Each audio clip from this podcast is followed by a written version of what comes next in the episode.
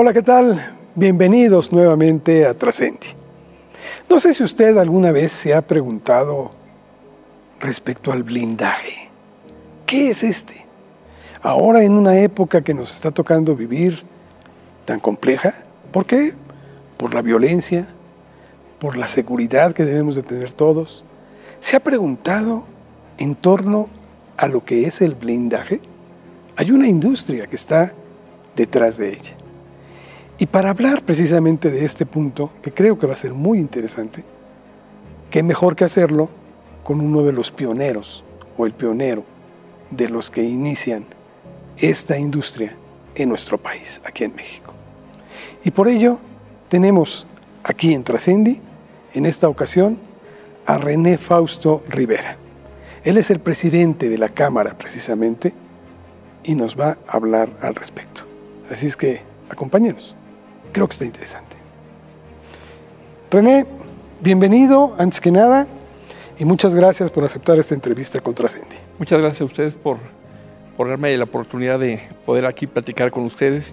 Eh, soy servidor y amigo René Fausto Rivera, presidente ejecutivo del Consejo Nacional de la Industria de la Balística CEM, que agrupa a diversas empresas eh, relacionadas con el blindaje.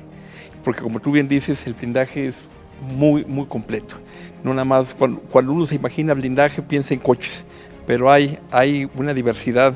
Está el blindaje corporal, está el blindaje táctico, está eh, los chalecos blindados, los escudos blindados, están los fabricantes de materiales blindados y los comercializadores. Y hoy en día se habla mucho de blindaje, ¿no? Se habla del blindaje electoral, del blindaje económico, para las finanzas, eh, una, gran cantidad de cosas. Pero durante mucho tiempo el blindaje se venía o se utiliza el término referido para protección para balas, ¿no? Sé que es muy amplio y espero que podamos irlo eh, desmenuzando. desmenuzando poco a poco, pero quisiera empezar con algo porque esta es una especialidad a la que muy pocos se dedican y en la que muy pocos han destacado. ¿Tú qué estudiaste, René, por ejemplo? Eh, tuve la oportunidad de estudiar eh, la carrera de administración en el ITAM, Instituto Tecnológico Autónomo de México. me tardé casi 10 años en acabar la carrera, pero la acabé. Y lo digo porque a veces cuesta trabajo para muchos y seguramente de, los alumnos de, Humanitas pues, a veces pueden tener como que retos, una cosa así, que les hagan eh, desfasarse, pero mi sugerencia es que terminen, porque una carrera te, te da una visión totalmente diferente, te da un conocimiento que difícilmente puedes este, adquirir. Sí, yo creo que en muchas ocasiones, cuando las circunstancias así lo, lo presentan, no se trata de carreras de velocidad, pero sí son de duración y hay que llegar a la meta. Así es. ¿No? Eso. Entonces yo tuve la oportunidad de estudiar administración y eh, el mismo año que, que, yo terminé, eh, una amiga muy querida fue la que me ayudó a hacer la empresa que, que dirijo actualmente, de la cual tiene ya 29 años. A ver, pero ¿cómo llegas? O sea, ¿qué te, qué te motiva? Supongo que en ese entonces, me está diciendo hace 20 años. 1992. 92. Casi, 30, casi 30 años. De aquel entonces era un México diferente al que estamos viviendo. De acuerdo, había violencia y empezaba fuerte, etcétera, pero las circunstancias son muy diferentes a las que ahora, por ejemplo, vivimos. ¿Qué te motiva, qué te orilla a llegar a esta especialidad? Híjole, primero pues, tener una independencia económica. Yo, eh, eh, digo, a través de esta querida amiga, ella me ayuda, ella trabaja en una notaría y ella me ayuda a, formar la sociedad, ¿no? a hacer todo el trámite. Y empiezo vendiendo eh, material equipo de, de, cómputo para la Secretaría de Turismo y la Secretaría de Marina.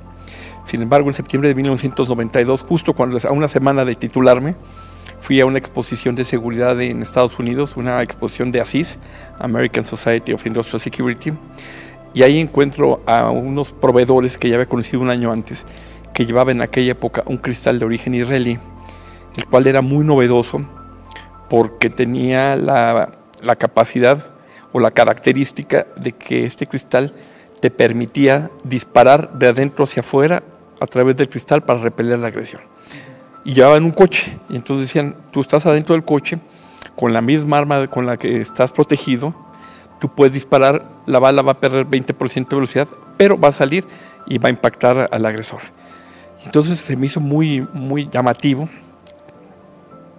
Y, regresando a México hice una cita, me encontré con ellos en, Estados Unidos, me traje algunas muestras. En aquella época se estaba construyendo el penal de, máxima seguridad en Almoloya de Juárez pero este cristal eh, tenía una, como te repito, tenía esta característica muy especial de disparar de dentro hacia afuera a través del cristal y al tener un policarbonato de 3 milímetros en la última capa, hacía que fuera más delgado, más ligero, con mayor transparencia, ¿no? A diferencia del que en México se conocía, que ha sido cristal laminado, ese que luego tú ves como verde, que parece pecera. Que distorsiona hasta la imagen. Así es, pero todos son gruesos. Te pongo un ejemplo un cristal de 38 milímetros laminado equivale, sin policarbonato, el de 38 milímetros equivale a uno de 19 milímetros con respaldo de policarbonato en la última capa. Entonces, la transparencia, hay mayor claridad, menor eh, grosor, menor peso. Entonces, pues es la aplicación primera era pues, para la industria automotriz. Y sin embargo, eh, eh, comentaba yo que en México en 93, ya después de que hice juntas con ellos, me traje algunos vidrios, algunas probetas, y eh, los servicios de inteligencia en México en aquella época funcionaban de una manera admirable. Sabían que iba a haber algún evento hacia alguna persona de alto perfil, un ataque. No se sabía quién. Entonces, en aquella época se decidió incrementar la seguridad de las oficinas del secretario de Marina, secretario de la Defensa, presidencia ya estaba, eh, y del Procurador General de la República. Y en una de estas eh, eh, exposiciones de, construcción, mi mamá me hizo favor de atender al subdirector de obras de la PGR y les gustó, le llamó la atención, me pidieron que hiciera una demostración y al poco tiempo me pidieron probetas que afortunadamente tenía en el momento oportuno las probaron y les gustaron. Y de ahí fue mi primer trabajo, incrementando la seguridad de, las oficinas del titular de la Procuraduría General de la República, Jorge Carpizo Magregor. Entonces, en aquella época, pues, ¿qué fue, ¿cuál fue el hecho? La muerte del cardenal Posadas Ocampo. Pero como tú bien mencionas, era un México que desafortunadamente eh, nuestros hijos o las gentes jóvenes no conocieron y se va a tardar un, buen rato en que lo vuelvan a conocer. Lamentablemente. Lamentablemente, ¿no? Entonces, ¿qué es lo que pasa? Pues siempre, siempre yo le he comentado que hay una carrera entre la delincuencia y quienes nos dedicamos a la seguridad, quienes somos profesionales de la seguridad. Eso te iba a decir porque indudablemente ustedes tienen que tener una actualización de forma permanente, porque así como crecen en la protección, también están los del otro lado que buscan cómo encontrar una fisura para poder vulnerar esa protección. Claro, la primera regla de seguridad es que no es 100% perfecta. Y hablando de blindaje, por ejemplo, pues a lo mejor en las películas que hemos visto de los romanos, de los griegos, vemos que andaban con, sus protectores de, metal y el riesgo que en aquella época, ¿cuál eran? Las flechas, ¿no? A lo mejor luego los cascos metálicos contra las pedradas también. Esos eran los riesgos que se manejaban en aquellas épocas, pero conforme va pasando el tiempo y como obviamente pues, hay más desarrollo tecnológico, pues ya pasaron de las pedradas a, las flechas y de las flechas a, las balas, ¿no? Entonces, pues siempre, siempre eh, hay un constante eh, desarrollo y evolución pues, de la tecnología y en este caso la tecnología que se aplica a la protección. Y, el blindaje que sería la la combinación de materiales transparentes y opacos para prevenir eh, que un impacto de bala eh, pudiera dañar o penetrar y hacer daño a una persona o algún, edificio o, en alguna otra circunstancia. ¿no? Evitar el daño es lo que se busca. René, yo francamente cuando estaba viendo eh, algunos artículos para que la propia Cámara tiene en, en el ciberespacio, me topaba con que hay muchas especialidades y especialidades que uno ni siquiera le pasan por la cabeza de momento. Hay blindaje no solo para automóviles, que con eso se empezó en México, creo, sino también hay para casas. Hay películas muy famosas, por ejemplo, una que habla de un cuarto de pánico, ¿no? que me gustaría más adelante que pudiéramos hablar al respecto si es que ustedes también lo hacen en México. Hay blindaje también para monumentos históricos. Es correcto. Hemos visto, lamentablemente, como pues muchos de los monumentos de los que estamos orgullosos, muchos mexicanos, han sido dañados severamente por grupos vandálicos. Y creo que también tienen al respecto. Está la ropa. Aquella ropa que lamentablemente en muchos casos pues no se sigue al pie de la letra la protección, porque también creo que hay una industria paralela a la de ustedes, en la cual mucha gente dice, yo sé hacerlo y te sale a la cuarta parte de lo que pagarías en una empresa. ¿Qué tanto está esta situación afectando a cámara, pero a final de cuentas a quien viene a afectar es al usuario? Definitivamente. Hijo, tocas un tema súper interesante. Primero, como reitero, no existe seguridad 100% perfecta y esa es la, digamos, la primera regla de la seguridad. Y por eso siempre hay que buscar innovar, eh, crear, pensar cómo puedes eh, mejorar. Y mencionabas, efectivamente, y ahorita si me permitirías, te, daría una historia de cómo llegamos hasta hoy y cómo, qué es lo que empieza. Eh, pero para hablarte de grosso modo, sí, claro, existe, como, como tú bien mencionas, el blindaje que fue el primero, el blindaje automotriz. Está el corporal. Cuando los primeros policías, los que hacen traslado de valores a finales de la década de los 80, tuvieron que empezar a usar este tipo de, ropa. Está el blindaje arquitectónico. Y está el blindaje, por ejemplo, táctico, que, nadie se puede imaginar, ¿no? Eh, que, los vehículos que usan, por ejemplo, municipios para eh, contrarrestar a, la delincuencia o atacar, a, o repeler los ataques de la delincuencia.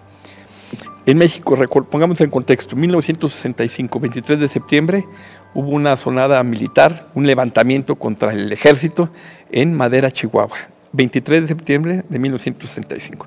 Esta fecha, 23 de septiembre, hace que años más adelante se forme una liga, la Liga Comunista 23, de septiembre.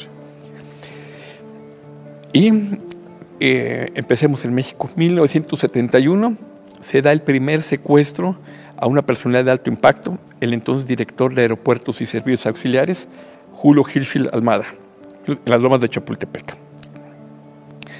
Eh, se pagó el rescate y fue liberado.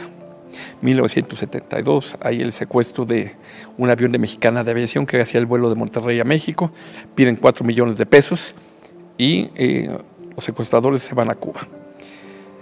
1973, el secuestro de Fernando Araguren y el cónsul de eh, Estados Unidos en Guadalajara.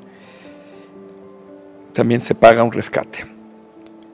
1973, eh, este, este grupo delictivo, que, en su haber hubo más de 60 eh, hechos que están documentados, la Liga 23 de septiembre, lleva a cabo el intento de secuestro y muerte de, Eugenio Garza Sada, de don Eugenio Garza Sada, lo cual vino a transformar todo.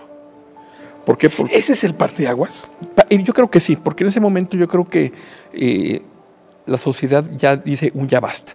Los secuestros que yo te mencioné anteriormente y los que van a seguir en el sexenio de Luis Echeverría he documentado al menos 10 secuestros, que eran, esos secuestros eran de alto impacto y de mucho dinero exgobernadores, por ejemplo, de Guerrero. Exactamente, no, pero está también, bueno, eh, eh, te comento, eh, yo pienso que en el 73, con la muerte de, don Eugenio Garza Sada, un gran empresario, un gran visionario, el creador del TEC de Monterrey, claro.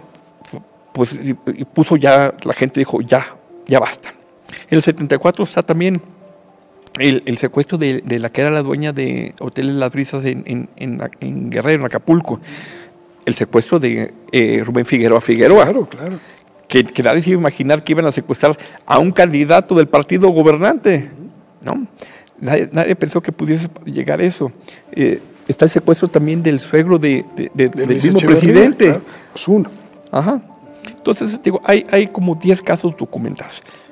Y el gobierno responde eh, poniendo en acción a gente, me parece, gente dedicada, comprometida, eh, con México, aquellas personas que trabajaron en la Dirección Federal de Seguridad, don Miguel Nazararo, eh, Fernando Gutiérrez Barrios, eh, Salmón este, Javier García Paniagua, el papá de, de, Don Omar García Harfush, gente que se dedicó a combatir eh, a, estos criminales. Y también así que yo creo que hubo buenos resultados. Solo en el 76, por ejemplo, hay un hecho que todavía está en el sexenio de, Luis Echeverría, siendo José López Portillo candidato, presidente electo, hay un intento de secuestro de su hermana Margarita.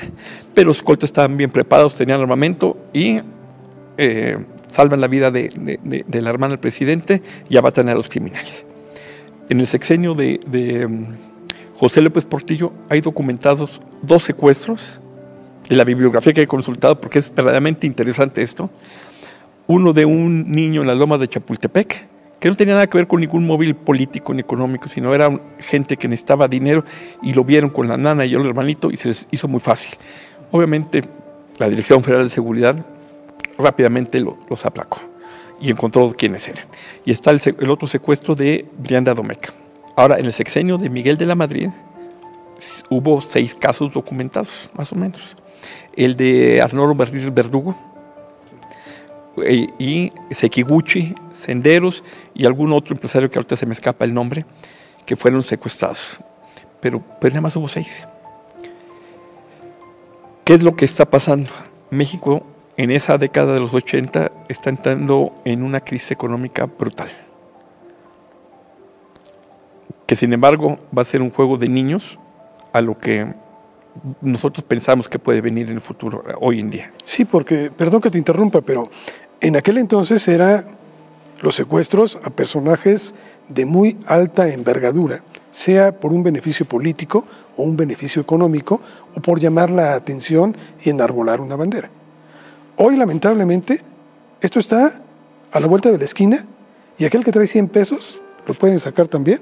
Estos secuestros express, ¿sí? ya sea, perdón lo que voy a decir, es una barbaridad, pero hasta en ese sentido se ha democratizado, porque ahora cualquiera, en cualquier momento, lo pueden secuestrar. Y, déjame llegar, ¿cómo llegamos ahí? Em, el sexenio del presidente Salinas hubo 10 secuestros de alto impacto. Eh, el hijo de Lozada, el hijo del de Estereo Rey, eh, el de Printaform, y no hay que olvidar el secuestro de, mm, el presidente de Banamex, Harpelú, don Alfredo Harpelú. Pero ¿qué pasa?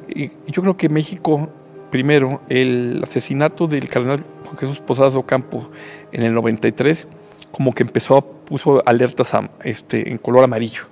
Sin embargo, el 94, que se esperaba que fuera el cierre del presidente Salinas, con el en primero de enero, con la entrada en vigor del Tratado de Libre Comercio, se vio totalmente opacada por el levantamiento del EZLN. ¿Y qué hace este EZLN? Empieza a amenazar al Estado mexicano. Siendo un año de elecciones, pues se trata de, controlar eh, la situación, de que no se, pues no haya sangre que pudieran afectar los, los comicios. Pero yo creo que el 94 es el año que marca el parteaguas para llegar hasta acá. Nunca se hubiera imaginado alguien que iban a matar a un candidato presidencial, Luis Donaldo Colosio. Del partido gobernante, hombre, impensable. El secuestro de uno de los hombres más ricos de México, don Alfredo Harpelú, también. La, muerte, la muerte del secretario general del PRI, José Francisco Ruiz Macié. Eh, no sé si, si, tú recuerdes que en aquella época en, algún país de, Centroamérica encuentran una libreta con los 500 nombres de los empresarios más ricos de México, junto con sus hábitos, eh, todos los nombres, todo, su, enramado de cómo, cómo iban a trabajar, en qué horarios, tenían todo, bien documentado todos sus hábitos. Y entonces llegan con el presidente y le dicen, pues queremos protegernos, pero no había una industria del blindaje en México. Para coches no había.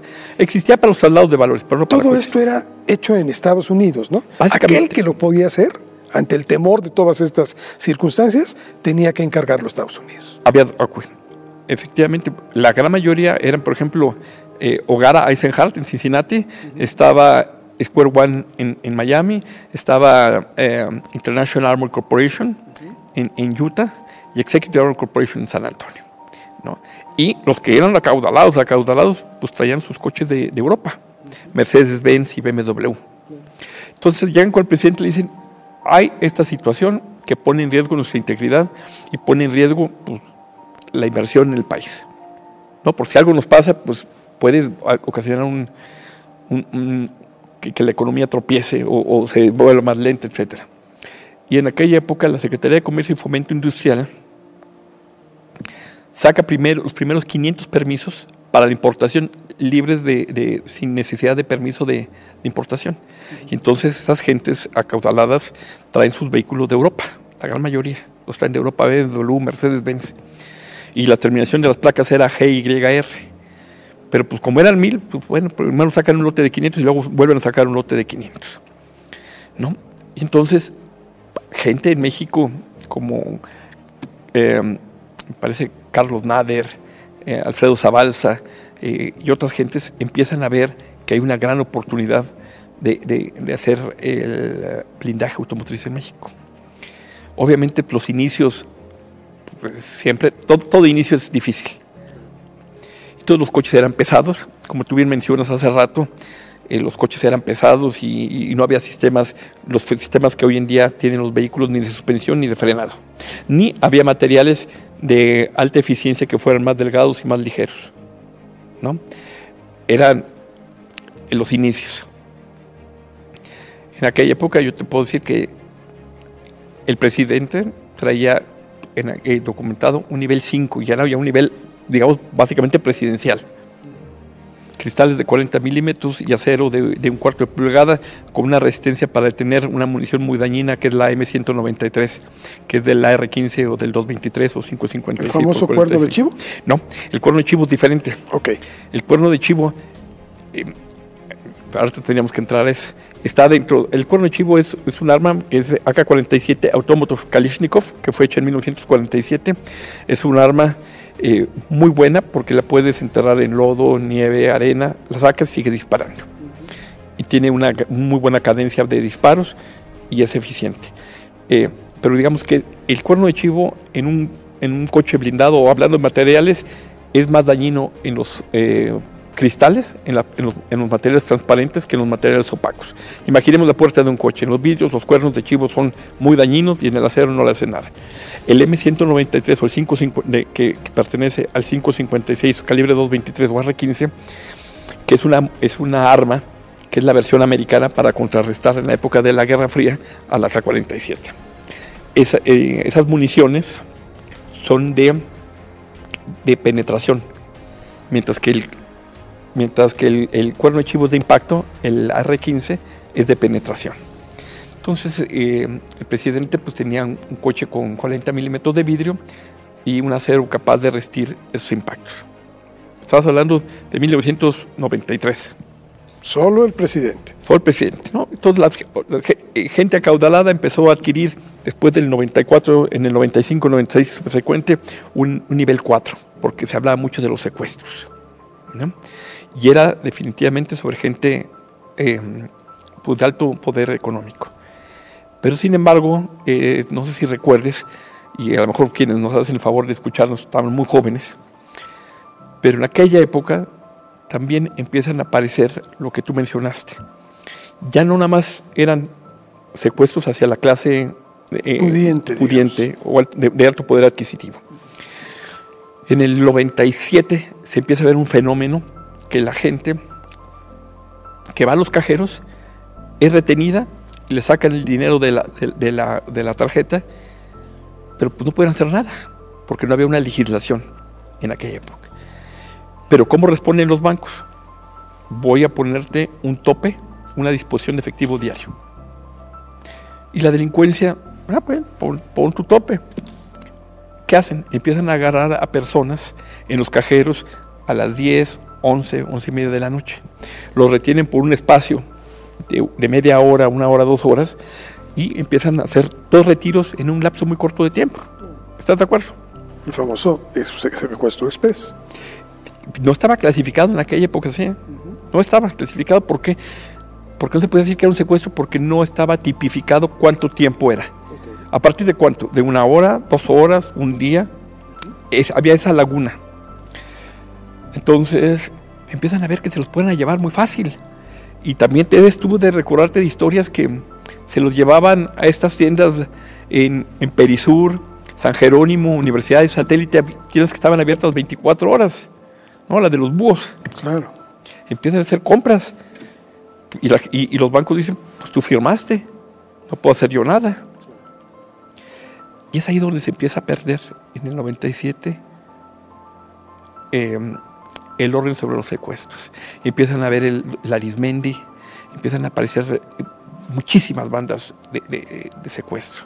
Y empiezan, ya no, ya no hay, todavía está el caso de, de- Nieto en Querétaro, Gacero, que lo, que lo, que lo matan y luego lo, lo maquillan para hacer que, para parecer que está vivo y la familia paga el rescate, al esposo de María Morera. O sea, mucha gente sigue habiendo de alto impacto, pero también ya empiezan a permear sin importar clase media.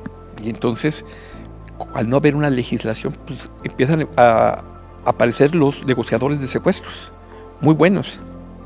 Pablo Carstens, Jorge Septién, Max Morales, empiezan a ayudar a tratar de combatir este flagelo. De hecho, el- alguna vez eh, Miguel Amelio, que fue director de la Policía Judicial en México, decía que, me parece, me parece que decía que, por ejemplo, cuando estabas parado en un semáforo y te asaltaban, pues no era robo a transeúnte porque estabas parado, no estabas en movilidad. Entonces, pues la- ya, la ley tiene que empezar A modificarse. a modificarse. Pero, ¿qué es lo más penoso de todo esto? La impunidad.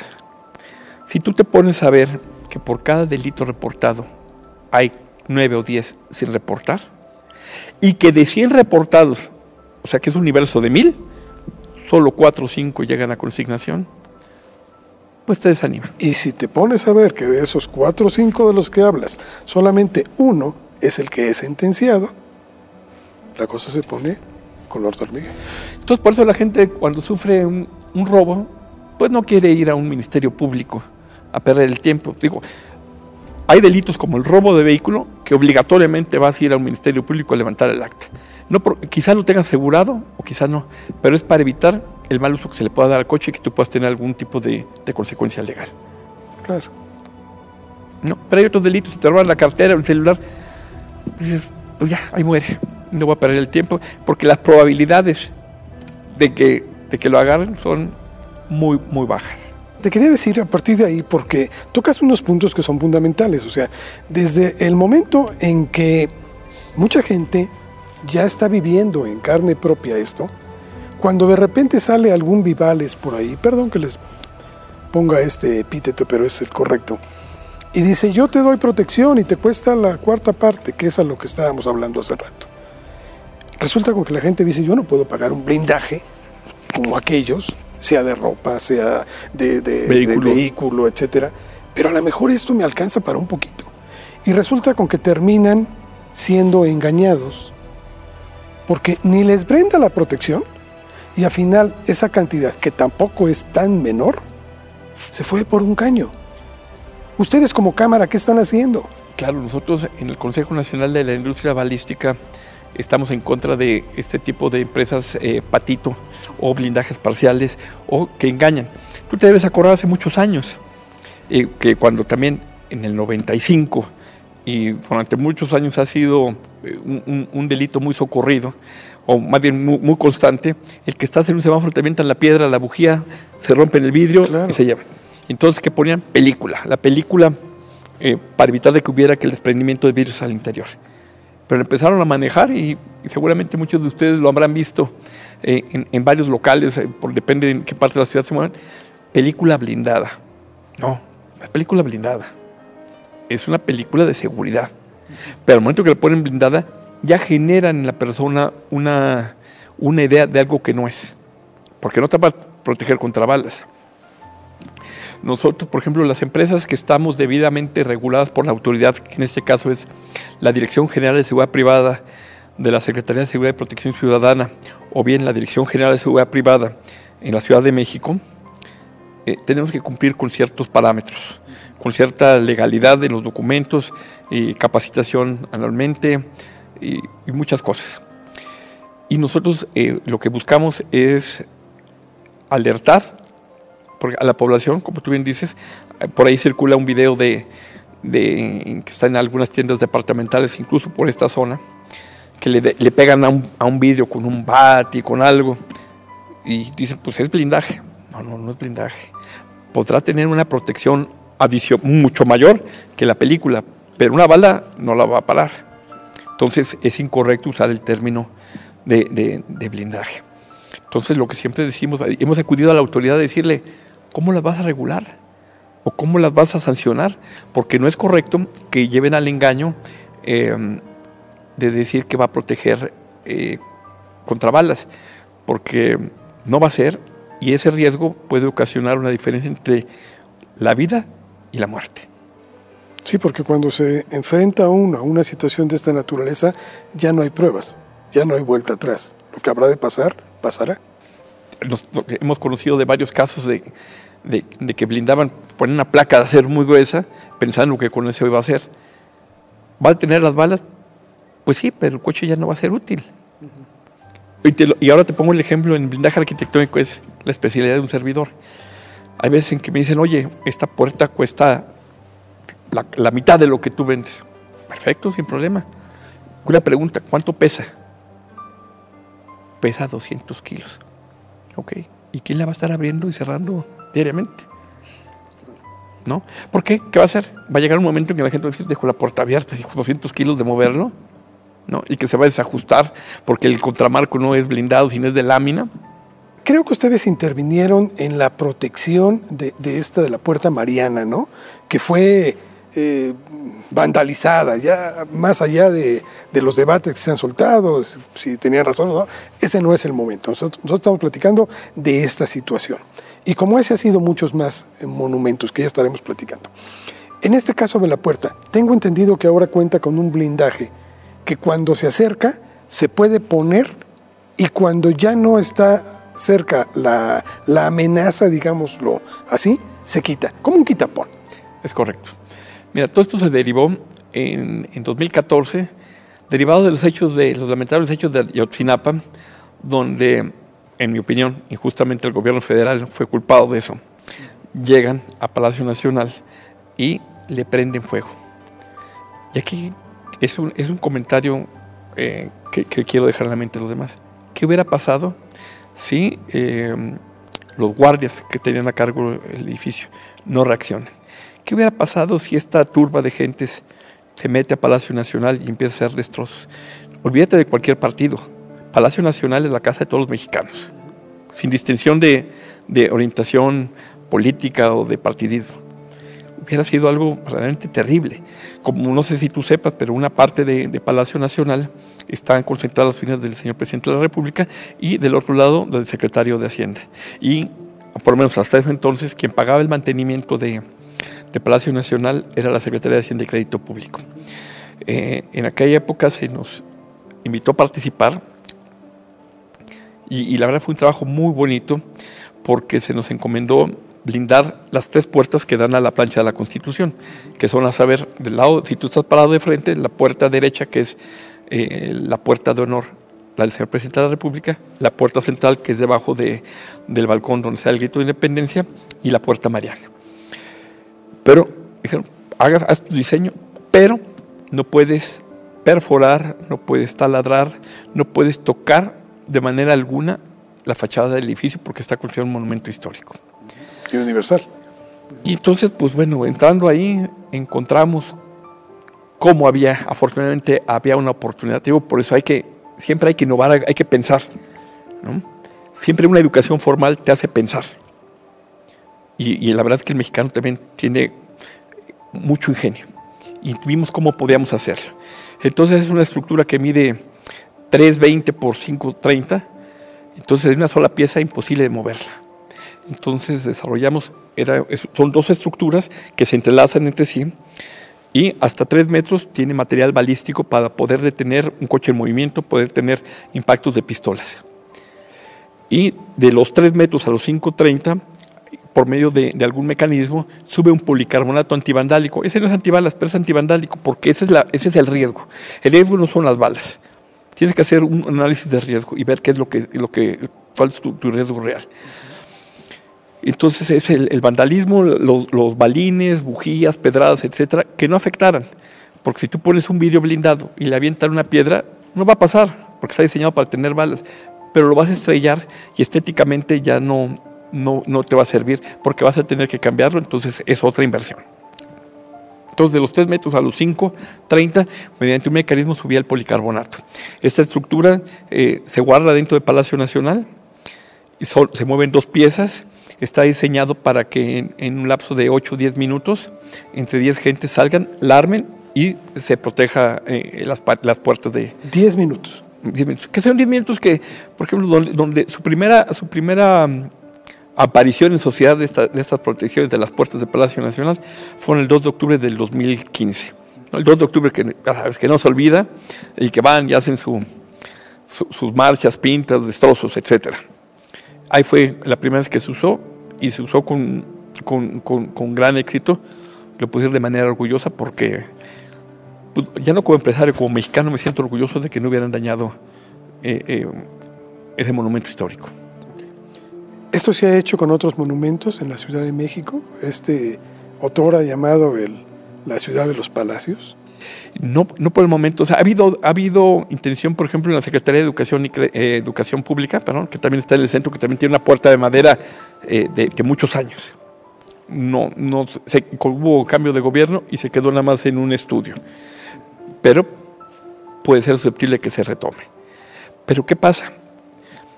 Y, en, el blindaje, por ejemplo, cuando tú dices, oye, ¿y qué blindas? Joyerías, tiendas de conveniencia, que son las que requieren ese tipo de materiales derivados del análisis de riesgo. ¿Qué es lo que tú tienes que hacer?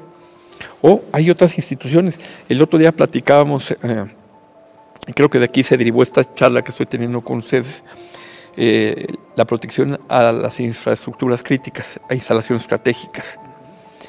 Eh, no sé si tú recuerdas, en 2004 quemaron a tres policías federales en Tláhuac, acusándolos de ser supuestos secuestradores de niños. En aquella época pues, la ayuda hubiera llegado en, dos horas y no, no, hubiera sido de ayuda, porque de hecho uno, solo uno, un policía federal sobrevivió con quemaduras de por vida. Y entonces, ¿qué se hizo? Eh, se pensó porque hasta eso sí hay áreas del gobierno que funcionan adecuadamente. Vieron que había un terreno en Iztapalapa, Contel Iztapalapa, y ahí se hizo el primer centro de mando de la policía de la entonces Policía Federal. Y tenían una idea muy, muy buena, me parece, de hacer varios de estos centros, replicarlos en varias partes de la República. Sí se hicieron varios, pero no los, no los suficientes. Que era para poder dar eh, una ayuda oportuna a la población en caso de alguna situación de riesgo o de violencia, como la que se ha vivido pues, desde, el 2005 a la fecha. Y, ahí trabajaron ustedes en, blindar estas instalaciones. En Contel Iztapalapa nos tocó en suerte hacer los separos, eh, que, contribuimos al diseño junto con el personal de la Dirección de Ingeniería de la Secretaría de eh, Seguridad Pública Federal, el ingeniero Parrillarta. Eh, eh, contribuimos a desarrollar esto y hacer las esclusas blindadas, los portones blindados, para que no hubiera, no hubiera manera, como algo que ya se había visto, que agarraban a un delincuente, iban y lo rescataban. Aquí no había manera, porque aparte el Consejo Iztapalapa tiene capacidad de albergar 10, 15 mil policías federales, que desafortunadamente ahorita me parece que no está siendo utilizada como debe ser utilizada, con las capacidades para las cuales fue diseñada. Vamos a tratar de aterrizar un poquito esto hacia el ciudadano, no tanto de estos altos niveles, sino el ciudadano más bien de a pie, el que con trabajos tiene para ir saliendo adelante. Se viene una situación muy difícil en el país. Esta situación que vivimos de la pandemia ha dejado a muchos sin empleo. Ha propiciado que algunas gentes están en su casa y no tienen ingresos pudiera ser que se agudice la crisis económica en nuestro país. Ante una situación de esta naturaleza, el consejo de ustedes como Cámara hacia un ciudadano que tiene algunos recursos, porque esto no es gratuito tampoco, ¿qué puede hacer para protegerse? Y en todo caso, si ustedes como Cámara también pueden apoyar a este sector, bajando a lo mejor las ganancias un poco, en, beneficio de la sociedad.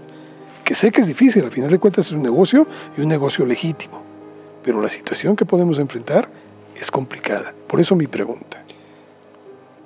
Pues la, la, primera respuesta es, sin lugar a dudas, se vienen tiempos muy difíciles. Y yo siempre comento que la crisis del famoso error de diciembre, ¿qué trajo en el 95-96?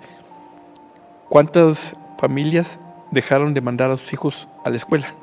¿Cuántos hombres y mujeres ya no pudieron terminar la universidad? ¿Cuántos señores con preparación, que, pero que por la edad ya no pudieron encontrar un trabajo digno y, y trabajaban de lo que fuera, hasta lavando baños? Gente muy meritoria, muy reconocida.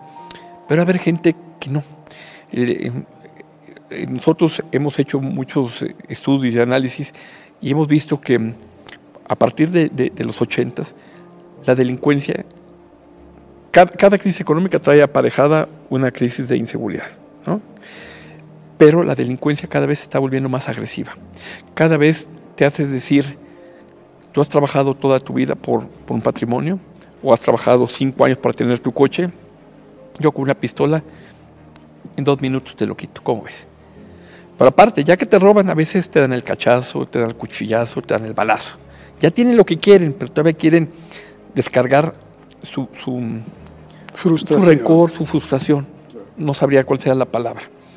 Entonces, pre, eh, nosotros pensamos que sí viene una situación muy difícil. Y no me había puesto a pensar, pero me acaba de dar una gran idea para proponerla ahí en el Congreso, en el Consejo, de decir cómo podemos ayudar quizás a negocios eh, que no tengan los recursos, aquellas tiendas de, de, de, de la esquina, barrotes, que también enfrentan los robos, de que llegan y, y, rompen la vitrina, se llevan las cosas o que los amagan. Están, las rejas son para que los delincuentes están detrás de las rejas. Desafortunadamente, hoy, nosotros los ciudadanos, tenemos que estar protegidos por una reja. Una, en tu casa pues, hay rejas, ¿no? Tú tienes que ponerte para cuidarte tú, mientras que en verdad debería ser que el delincuente estuviera tras las rejas. Entonces, me parece una, una idea, me gustaría que le diéramos seguimiento de cómo podemos ayudar quizá a pequeñas empresas o pequeños hospitales, algunos lugares, para que pudieran incrementar su seguridad. Me parece excelente. Digo, no porque ustedes estén en la obligación de hacerlo, porque, repito, es un negocio, y un negocio legítimo, y un negocio que garantiza la seguridad de muchos. Pero a lo mejor en estos momentos, en un plan social, no sé, a lo mejor pueden buscarse el propio apoyo de las autoridades que están obligados a hacerlo, el propio apoyo de las cámaras de comercio que están obligados, y a lo mejor entre todos buscar alguna también. ayuda, o los medios también. Tenemos una parte fundamental. Claro, las universidades. Por ejemplo, se me ocurre, eh, voy a proponer que pongamos a lo mejor como tips de seguridad eh, eh, en la página del consejo y que son tips a veces muy sencillos, como cual te comento. Una chapa hacia el piso en una puerta le dificulta la, la, la, la labor al, al, al, asaltante. Porque si tú la pones que la, que la cerradura entre sobre, sobre um, el marco de la puerta, te botan el marco. Te, te botan el marco. Sí. ¿no? Entonces ya no te sirvió. Pero si la pones al piso, se les dificulta. Una buena iluminación es un disuasivo. ¿No? Entonces, ojalá, ok, si no tienes dinero, bueno, toma esos tips. Una buena cerradura, piso, una buena iluminación, te van a ayudar a reducir eh, el riesgo. ¿Por qué? Porque estas gentes, ¿qué es lo que hacen? Los delincuentes, pues tratan de ver dónde se pueden meter más fácil. Seguramente tratan de ver cómo se meten más fácil y también pues, ellos hacen sus estudios. Tú has visto que que en zonas de, de, la República Mexicana o en las colonias aquí de la Ciudad de México, zonas acaudaladas, se mimetizan, llegan en vehículos de lujo para dar la apariencia que son, viven en el, en el medio, son, en el entorno, pasar desapercibidos y se meten a robar. ¿no? Entonces, pues nosotros tratamos de, de, de ayudar y colaborar y, y sería muy interesante para aquellos que a lo mejor su posición no les permiten, son de recursos limitados. ¿Por qué? Porque tú, como todo, las seguridades son muchas necesidades, en la economía lo dice, son necesidades infinitas y los recursos son limitados. Entonces, me, me, me quedo con esa tarea. Te lo dejamos de tarea y nosotros la asumimos también. René, dado que ustedes se han dedicado a estar pues tratando de salvaguardar el patrimonio de las personas, la seguridad misma de, la, de, de, de, las personas, de los ciudadanos. A mí me gustaría conocer, para ti, qué significa la palabra trascender. No solo para ti, sino también porque con el trabajo de ustedes permiten que otras personas puedan llegar a eso. ¿Qué es trascender para ti? Para mí trascender sería dejar un ejemplo, un legado, poder aportar. No, hablo en lo, personal, pero poder aportar para, para mejorar. En muchos sentidos. Puedes trascender eh, viendo que, tus colaboradores, las gentes que trabajan contigo, puedan tener un mejor nivel de vida. Puedes trascender para que digamos, nuestros clientes estén satisfechos con su trabajo. Trascender para poder ayudar a otros. Porque como tú bien dices, sí, claro, hacemos un negocio legal, pero no todo es el dinero. También nosotros tenemos que la obligación de retribuir a lo que se nos ha dado y que hemos podido obtener. A las oportunidades que, hemos tenido, eh, que hemos accedido. Entonces acceder sería compartir, aportar. Y veremos cómo hacerlo. En el Consejo Nacional de la Industria de la Balística veremos cómo hacerlo y me, gustó mucho la tela que me dejas. Pues te agradezco. Pero vernos pronto para darte los avances o un update. Prometido, podemos hacer una segunda parte aquí en Trascendi. Si me invitan, yo vengo. Hecho, y pues ya saben, yo me sigo. El compromiso está hecho. ¿Sí? Vamos viendo qué es lo que se puede hacer, de qué manera podemos colaborar también nosotros y le entramos parejos, porque yo creo que una sociedad, y tú eres el especialista en la materia, pero yo creo que cuando en una sociedad cada uno colabora con su parte, yo insisto, somos más los buenos que los malos. Definitivamente. Y no podemos tratar de dar respuesta a las acciones de los malos con violencia, porque ni estamos preparados ni tenemos el corazón para hacerlo. Pero a lo mejor con otras acciones preventivas, creo que es algo en lo que se tiene que trabajar. Este pueblo está acostumbrado a ser reactivo y no proactivo. Y es algo que tenemos que hacer. Ni preventivo. Ni preventivo. Déjame dejarte un, antes de terminar con un dato. La industria de la seguridad en México aporta entre el 1.5 y el 2% del PIB. En, en, nuestro consejo están 10 empresas eh, asociadas. Eh, la Dirección General de Seguridad Privada eh, tiene registradas más de 1.500 empresas. Y si tú te vas a todas las modalidades, ya no hablemos de blindaje, hablemos de seguridad de intramuros, escolta, traslado de valores, polígrafos, circuito cerrado de televisión, etcétera, y representa una fuerza de más de 600 mil personas. ¿No? Es una industria que ayuda a que México viva más seguro. ¿Quieres agregar algo más? Agradezco, agradezco a todos los aquí presentes la oportunidad que, que me han brindado para estar aquí con ustedes. Ha sido una experiencia increíble. Y repito, si me vuelven a invitar, pues voy a parecer como un náufrago recién encontrado, ¿no? Me puedo seguir. Como Juan Gabriel, ustedes me dicen hasta cuánto es el límite ya. Pues nos cantamos varias. Ya está. Gracias, René. Que Dios te bendiga. Igualmente, que Dios te guarde. Adiós. Pues esto, espero que haya sido de interés para usted. Creo que hay tareas que hacer. Y usted puede hacer la suya, nosotros la nuestra, y por supuesto la industria y las autoridades también tienen que hacer la suya. Así es que hay quedó en planteado. Gracias por habernos acompañado en Trascendi y hasta la próxima.